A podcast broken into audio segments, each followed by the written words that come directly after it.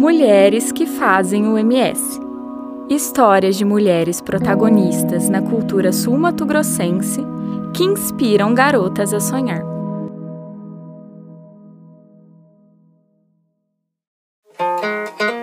Clarice Rondon, professora. Professora Clarice, de Cuiabá para Coxim, temida pelos alunos, pede valsa de carteirinha e mestre no carteado. Gostava tanto, mas tanto de jogar baralho, que às vezes jogava até sozinha, distribuindo as cartas uma para cada mão. E quanto aos bailes? Ah, ela estava em todos eles, elegante, sorridente, animada, só esperando o convite para a próxima dança. Só que tinha um detalhe: só aceitava se o rapaz fosse bonito.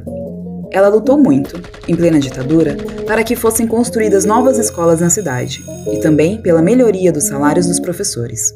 E assim, a cultura e a educação foram se espalhando pela modesta Coxim. Quando se aposentou, ficava na varanda olhando as crianças irem para a aula, com vontade de ir junto com elas. Amava a sala de aula, cuidava de seus alunos e era amiga deles.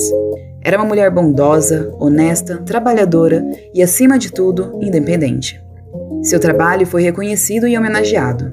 Até escola com seu nome hoje tem, uma fundação em prol da cultura e educação da cidade. Cada aluno que teve, cada escola que lutou para construir, valeu aquele dia em que decidiu ir embora de Cuiabá, em busca do seu destino. Fevereiro de 1918, agosto de 2000.